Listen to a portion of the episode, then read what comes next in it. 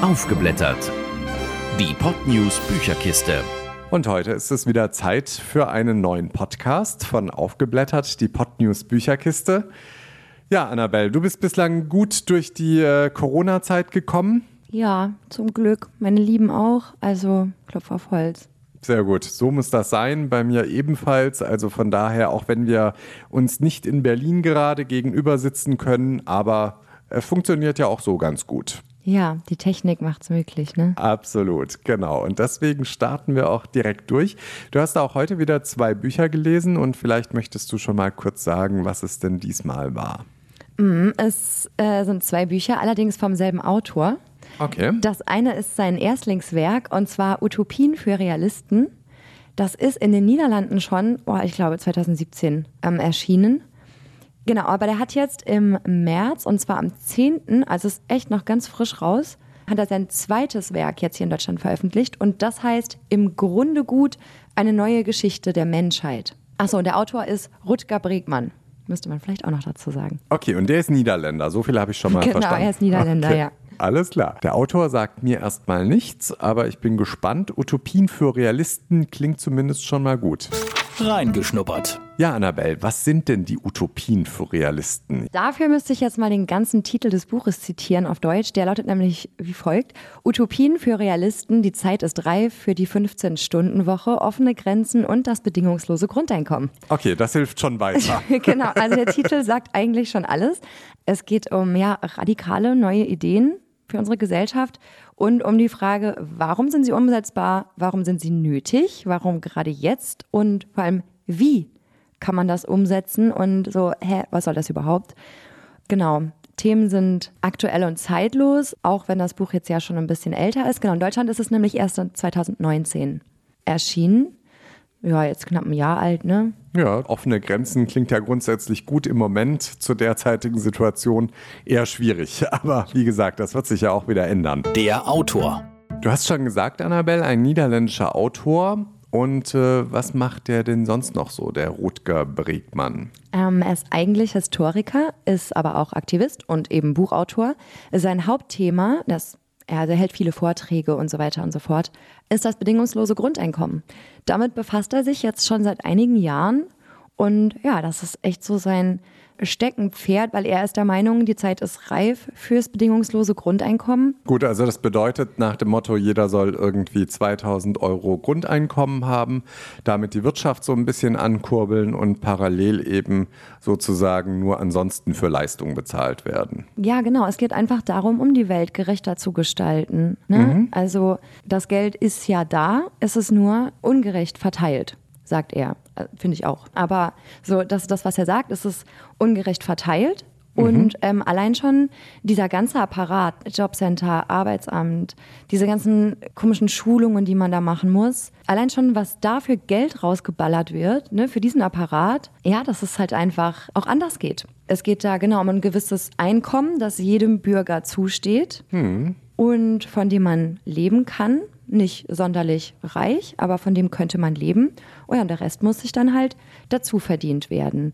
Und viele Menschen, mit denen man über das Thema spricht, die sagen zuerst mal, hä, was, was ist das denn? Das geht doch gar nicht. Und er zeigt in seinem Buch eben, doch, das geht durchaus. Und vor allem will er auch mit Vorurteilen aufräumen. Okay, dann lass uns mal ein bisschen tiefer eintauchen. Das Buch. Damit sind wir jetzt auch schon mittendrin. Wir haben ja schon ein bisschen was über das Grundeinkommen für jeden gehört. Da hattest du ja auch schon so ein bisschen erzählt, wie das Ganze funktionieren soll. Geht es jetzt wirklich in erster Linie ums Grundeinkommen für alle? Ähm, nicht in erster Linie. Es ist Teil des Themenkomplexes sozusagen. Aber er zeigt auch ganz spezielle Studien und Projekte, die sich mit dem Thema befassen und die auch wirklich zeigen, ne, das ist schon ausprobiert worden an unterschiedlichen Stellen und das hat super gut funktioniert. Die Leute werden nicht fauler, sondern fleißiger. Mhm. Ja, das ähm, habe ich auch gesehen, weil es gibt ja, ich glaube, da waren schon mehrere Teststudien praktisch, wo man einzelne Städte sogar mal irgendwie oder so ein kleines Dorf eben mal ausgesucht hat. Und da haben die einfach, ich glaube, 1500 Euro oder sowas als Grundeinkommen bekommen monatlich. Hm, genau, so in diesem Rahmen ist das dann immer. Aber es ist nicht nur so, dass das Geld gerechter verteilt werden muss, ja, einfach um die Gesellschaft stabil zu halten, sondern auch so im Zuge der Globalisierung und der Digitalisierung vor allem. Es wird ja alles automatisiert, so langsam aber sicher. Das heißt, gewisse Arbeitsplätze gibt es in geraumer Zeit nicht mehr. So, Mhm. die Klar, Arbeitsplätze werden fallen von weg. Maschinen übernommen. Das ist ja schon länger so. Oder jetzt auch von Computern verstärkt. Ganz genau. Und das wird halt immer schlimmer. Also, was heißt, das ist ja eigentlich gut. Ne? Wir Menschen müssen weniger arbeiten. Trotzdem haben wir in unserem Kopf noch dieses Ding von wegen, aber jeder muss eine Vollzeitstelle haben. Und er sagt eben, nee, wir müssen umdenken, weil das auf lange Sicht nicht mehr funktionieren wird, dass wir Vollbeschäftigung haben mit jedem einen Vollzeitjob. Geht nicht mehr. Wodurch er dann auf das Thema verkürzte Arbeitszeit kommt, auch eines der Themenkomplexe, ist ja auch schon im Titel mit drin. Ja, da zeigt er auch verschiedene Studien und Experimente.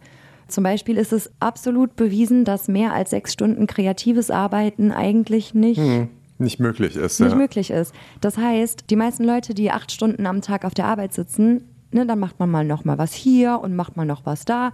Also Produktivität und wie lange ich auf der Arbeit bin, hat tatsächlich nichts miteinander zu tun. Haben Das glaube ich. Das unterschreibe ich auch sofort. Das Problem bei der ganzen Geschichte ist nur, dass man natürlich trotzdem schauen muss, dass man über einen gewissen Zeitraum auch erreichbar ist, weil natürlich auch andere Unternehmen, das sage ich mal, so ein Stück weit oftmals einfordern in der Wirtschaft. Und das ist halt, glaube ich, so ein bisschen das Problem. Also die Sechs-Stunden-Woche, äh, beziehungsweise sechs Stunden am Tag und dann von mir aus auch nur eine Vier-Tage-Woche. Ich glaube, ich würde dir da nicht oder würde ihm da nicht mal widersprechen, wenn er sagt, man kann in dieser Zeit genauso produktiv sein. Aber die Frage ist halt, ob man in der Zeit auch, also ob das auch alle anderen so akzeptieren. Wenn das einmal so eingeführt ist, glaube ich, würde Deutschland gar nicht so großartig verlieren beim Bruttoinlandsprodukt. Nee, und er sagt natürlich auch, das kann man jetzt nicht auf den Unternehmer abwälzen. Ne? Es ist jetzt nicht so, als ob du jetzt einfach morgen beschließen kannst, "Ja, wir führen jetzt einfach mal die 15-Stunden-Woche ein. Das ist ja halt bis zu einem bestimmten Punkt nicht möglich. Und deshalb sagt er eben, da müssen halt auch in Politik und Wirtschaft, vor allem Wirtschaft, die Stellstrauben einfach so ein bisschen gedreht werden, dass das geht, dass es einfach nicht unheimlich teuer ist, Teilzeitkräfte einzustellen. Dass du halt einfach zum Beispiel Jobs eher aufteilen kannst, ohne dass der Betrieb darunter leidet. Also es gibt Möglichkeiten, die führt er in seinem Buch auch wirklich sehr gut aus. Also es sind wirklich auch so Sachen, bei denen man wirklich automatisch denkt, 15-Stunden-Woche, also vier Tage Woche, okay, aber wie soll das denn funktionieren? Also natürlich geht das. Wenn man was will, geht immer alles. Das So. stimmt wohl. Ja. Okay, und wenn ich mir jetzt den Buchtitel nochmal so anschaue und wir hier gerade schon dabei sind, so alles geht, äh, dann ist da natürlich auch das Thema offene Grenzen ein ganz großes. Äh, was hat es denn damit auf sich? Ja, also er sagt, auf ähm, geschlossene Grenzen, die schaden mehr, als sie nutzen. Er macht verschiedene Rechnungen auf, auch natürlich wissenschaftlich fundiert, dass die Welt im Allgemeinen reicher wäre, wenn die Grenzen offen wären. Er sagt zum Beispiel, dass man immer denkt, dass so viel emigriert wird und so weiter und so fort, aber wenn man sich die Zahlen mal anguckt, leben aktuell ungefähr drei Prozent der Menschen außerhalb ihres Heimatlandes. Und das ist eigentlich echt nicht so viel. Also man verlässt seine Heimat nicht einfach so. Das stimmt. So, man verlässt ne? seine Heimat eben dann, wenn man keine andere Wahl mehr sieht. Genau, wenn man keine andere Wahl mehr sieht. Und diese offenen Grenzen, die er vorschlägt, das sind ja alles Sachen, die er sagt. So dieses Grundeinkommen und verkürzte Arbeitszeit und offene Grenzen, das sind Dinge, die zusammen in Kombination passieren müssen. Also das eine kann irgendwie nicht so ganz ohne das andere funktionieren. Und was ihm eben wichtig ist, ist einfach zu zeigen, dass es immer wieder im Laufe unserer Menschheitsgeschichte Dinge gab, die als undenkbar galten. Das geht doch nicht. Frauenwahlrecht, was ist das denn? Oder bezahlter stimmt. Urlaub, was ist das denn für Schwachsinn? Ne? Die 40-Stunden-Woche und mittlerweile Ja, dann genau. die 5 37,5 Stunden und die 35-Stunden-Woche. Ja, klar. Genau, Verstehe. wir denken immer, wir können nichts mehr verbessern, weil unsere Welt ist ja gut und uns geht's allen super. Aber eben, es geht nur uns super, einem Großteil der Welt eben nicht ganz so. Hm. Und auch uns könnte es besser gehen. Okay, also zunächst einmal ist es ja eigentlich ganz äh, schön, dass er schauen möchte, wie sich unser Leben auch noch ein Stück weit weiter verbessert. Auf der anderen Seite bin ich mir halt nicht so sicher, ob man vielleicht da nicht erst mal in andere Länder schauen sollte, weil es ist ja schön gut vielleicht, wenn wir auch eines Tages eine 30 oder eine 25-Stunden-Woche haben, wenn aber dann in anderen Ländern irgendwo in der dritten Welt äh, weiterhin die 60 oder 70-Stunden-Woche gilt, dann finde ich das auch äußerst unfair. Ja, absolut. Ähm, darum geht es auch teilweise bei ihm. Er hat ein Kapitel, das sich komplett nur mit Entwicklungshilfe beschäftigt und wie das alles irgendwie besser vonstatten gehen könnte, wie der globale Reichtum besser verteilt werden kann. Er ist zum Beispiel starker Verfechter der Finanztransaktionssteuer auf Aktienverkäufe, weil er einfach sagt, das wäre schon mal so ein Hebel, ne, die man ansetzen könnte, um die Welt ja einfach gerechter zu gestalten und um auch Länder zu unterstützen, die es eben ja nicht so einfach haben wie wir hier. So im Großen und Ganzen geht es ihm darum, dass er Mut machen will, ne? das Unmögliche zu denken und ja, neue Ideen zu wagen und neue Ideen zu kreieren und einfach weg von dieser Alternativlosigkeit, die wir schon seit Jahrzehnten irgendwie haben. Ja, besser wird's nicht mehr. Also ich fand das Buch wirklich sehr spannend und interessant zu lesen, weil man bei vielen Sachen denkt, so ja, das kann man sich ja so einfach vorstellen. Aber er zeigt, es ist möglich. Und zwar, ja, wie gesagt, mit Diagrammen und Statistiken. Und vor allem, was er auch sagt, ist, eine Utopie ist nichts Festgelegtes. Man weiß noch nicht 100 Prozent, wie es funktioniert. Aber man muss es denken können. Es ist eher so wie eine grobe Skizze. Aber solange jeder sagt, ja, das ist ja komplett unmöglich, sagt er, müsste es Leute geben, die aufstehen und sagen, nö, das ist sehr wohl möglich. Dann überspringen wir jetzt den Schritt mit unseren zehn Lesezeichen, machen den dann gleich und äh, kommen damit auch direkt zu unserem zweiten Buch, was du mitgebracht hast. Das ist auch von ihm, das heißt im Grunde gut, eine neue Geschichte der Menschheit. Reingeschnuppert. Okay, was heißt denn eine neue Geschichte der Menschheit? Muss die Geschichte neu geschrieben werden, Annabelle? Nee, nicht neu geschrieben, aber irgendwie neu erzählt, laut ihm. Okay. Und das will er eben versuchen, die Menschheitsgeschichte neu zu erzählen. Also es geht darum, ist die Menschheit wirklich so schlecht, faul, gierig, panisch, aggressiv, wie es uns manchmal vorkommt? Ich sage nur Hamsterkäufe. Ähm, und wie es auch durch die Medien propagiert Wo ist das wird. Toilettenpapier? Ja, oder sind wir vielleicht hoffentlich doch gar nicht so schlecht? Und das lotet er in seinem Buch aus. Und Spoiler, sein Credo ist, Menschen sind im Grunde gut. Okay, das klingt ja erstmal ganz nett. Sehr schön. Ja, ist auch ganz, ganz frisch auf dem Markt. Erst seit dem 10. März nämlich, erschienen beim Rowold Verlag. Ja, ist jetzt auch ein ziemlich gutes Buch, finde ich, für die Corona-Krise, weil ähm, optimistische und positive Zukunftsaussichten und so kann man ja immer gebrauchen. Da hast du wohl recht, das klingt gut. Die Autorvorstellung können wir jetzt in dem Fall überspringen, die hatten wir ja schon und äh, steigen direkt in die Story ein. Das Buch. Ja, um in das Buch einzusteigen, würde ich dir gerne mal eine Frage stellen, die er auch relativ zu Beginn seines Buches stellt. Ich bin sehr gespannt. Stell dir vor, du sitzt in einem Flugzeug und es ist klar, das Ding wird gleich abstürzen. Oh nein, So, und keine gibt- gute Vorstellung. Ja, kein, nicht so schön. Aber es gibt zwei Szenarien. Einmal Planet A.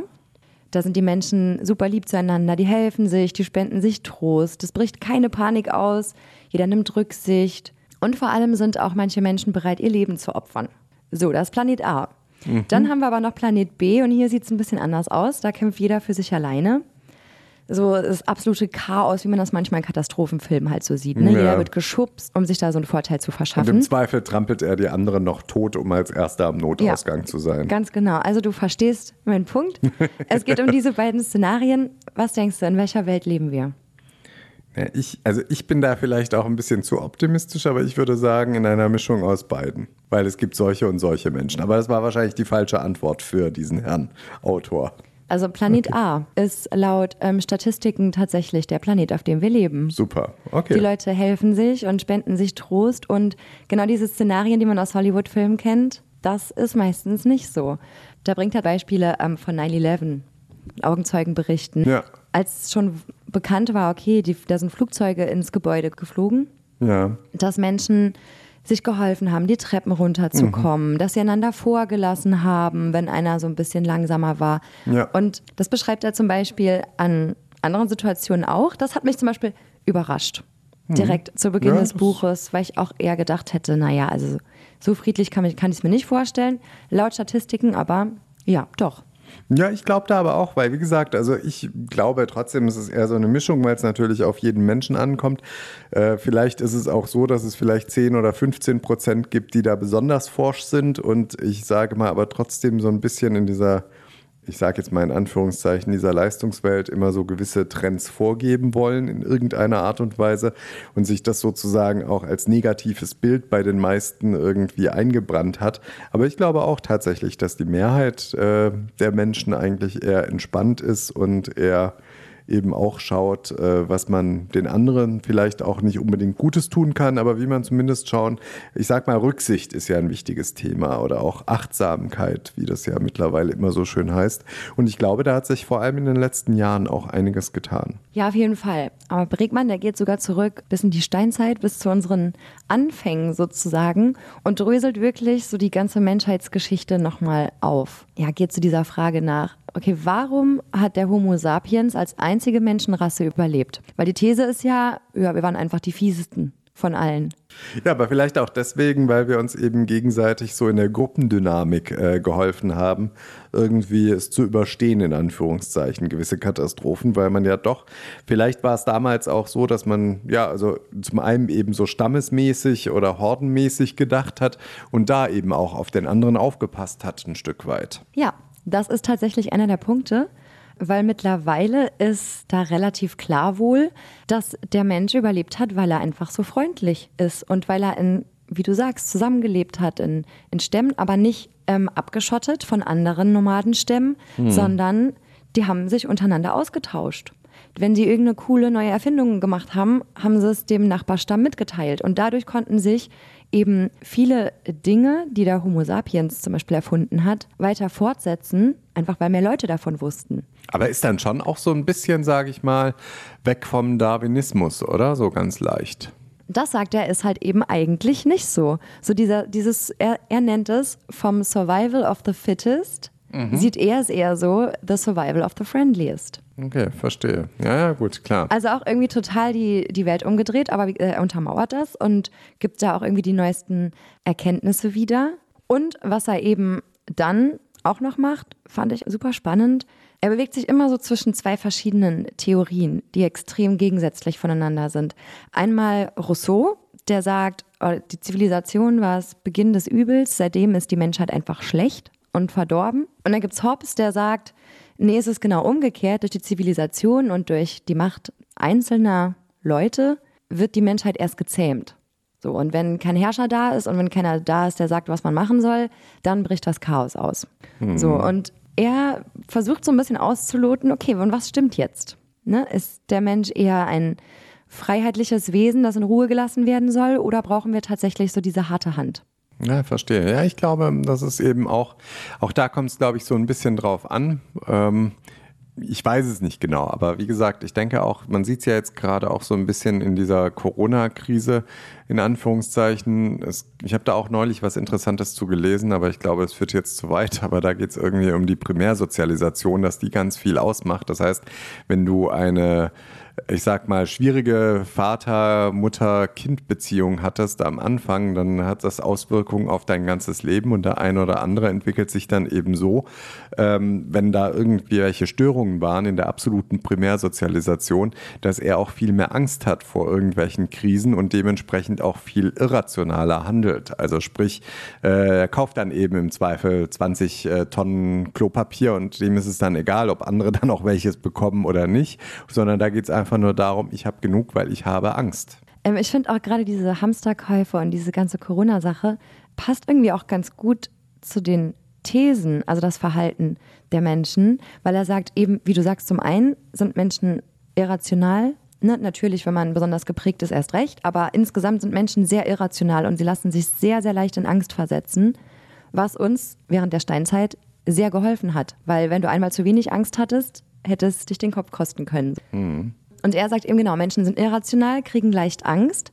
Zweitens interessieren wir uns ungefähr für 150 Leute, so aus unserem Bekanntenkreis. Jeder von uns. Von der Arbeit. Mhm. Jeder mhm. von uns ungefähr. Okay, hat jeder Mensch so einen Kreis von rund 150 gehört. Leuten. Okay, ja. Und für die interessiert er sich und für den Rest halt nicht. Ja, so. natürlich, klar. Ne? Anders hätte man ja auch viel zu tun, wenn man sich. ja, genau. Und aber das sieht man dann auch ganz schön. Ne? Diese, die kaufen dann halt Klopapier und ja. die denken überhaupt nicht so weit, dass vielleicht andere Leute keins haben könnten, sondern oh Gott, ich muss meine Familie damit versorgen. Und in dem Zusammenhang, ähm, ja, ein Arbeitskollege im weiteren Kreise, sage ich mal, der hatte neulich auch das Problem, dass er tatsächlich kein Toilettenpapier mehr gefunden hat. Und dann hat ein anderer Kollege hat ihm einfach zwei Rollen mitgebracht. Ist natürlich die Frage, ob er dann vorher der große Hamsterer war, aber das würde die These ja bestärken, weil das bedeutet ja, dass für die Leute, für die man sich interessiert, denen gibt man das dann auch gerne.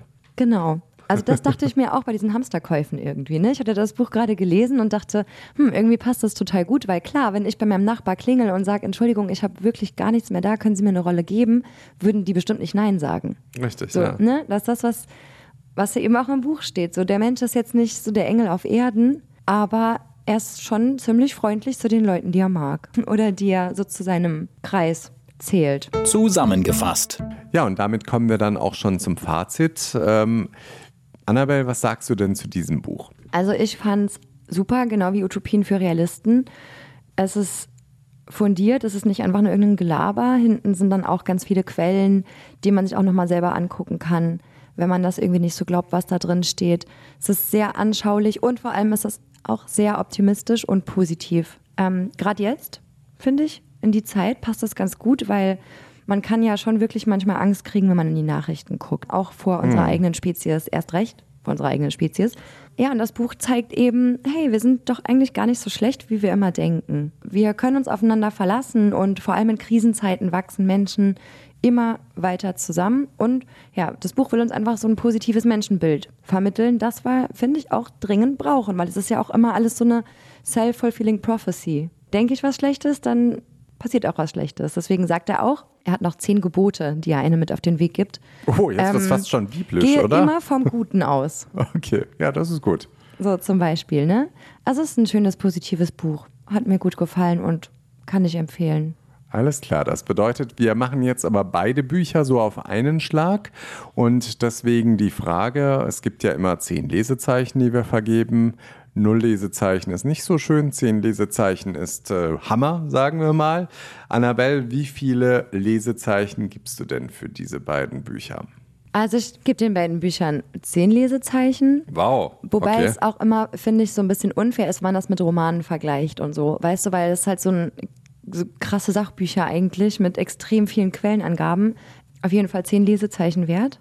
Also es hat dich so richtig inspiriert, sagen wir es mal so. Und ich glaube, es könnte auch andere Leute inspirieren. Das ist ja das Wichtige.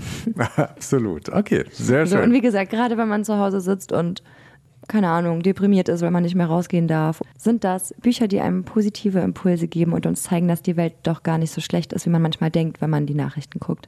Ein gutes Schlusswort. Und vor allem, das Schöne ist ja auch, wenn wir jetzt nicht mehr raus dürfen, aber wir haben ja auch die Möglichkeit, dank digitaler Medien, ich meine, man überlege sich, das Ganze wäre jetzt irgendwie vor 100 Jahren gewesen, da wäre das Ganze deutlich komplizierter gewesen, aber heutzutage, man kann ja auch einfach mal wieder zum Telefon greifen oder vielleicht auch die eine oder andere Skype-Konferenz, da sieht man sich dann sogar, also man ist zumindest noch nicht komplett abgeschottet von dieser ja, Welt. auf jeden Fall. Und wie gesagt, man rückt ja zusammen, ne? Und bei 150 Personen, wie wir jetzt gelernt haben, im engeren Kreis, haben wir jetzt auch was zu tun für die nächsten Monate. Sehen wir es mal so.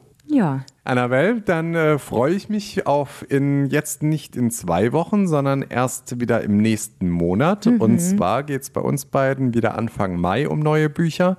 Das gibt dir jetzt wieder die Möglichkeit, ein bisschen zu lesen. Und ähm, ich glaube, Zeit hat man ja im Moment mehr als genug. Ja, zum Glück. Alles klar. Gut, dann danke dir und äh, bis bald. Ja, bis bald. Ciao. Tschüss. Aufgeblättert. Die Podnews Bücherkiste. Jeden ersten Mittwoch im Monat neu. Alle Folgen und weitere Podcasts auf podnews.de und allen wichtigen Podcast-Portalen. Mehr fürs Ohr.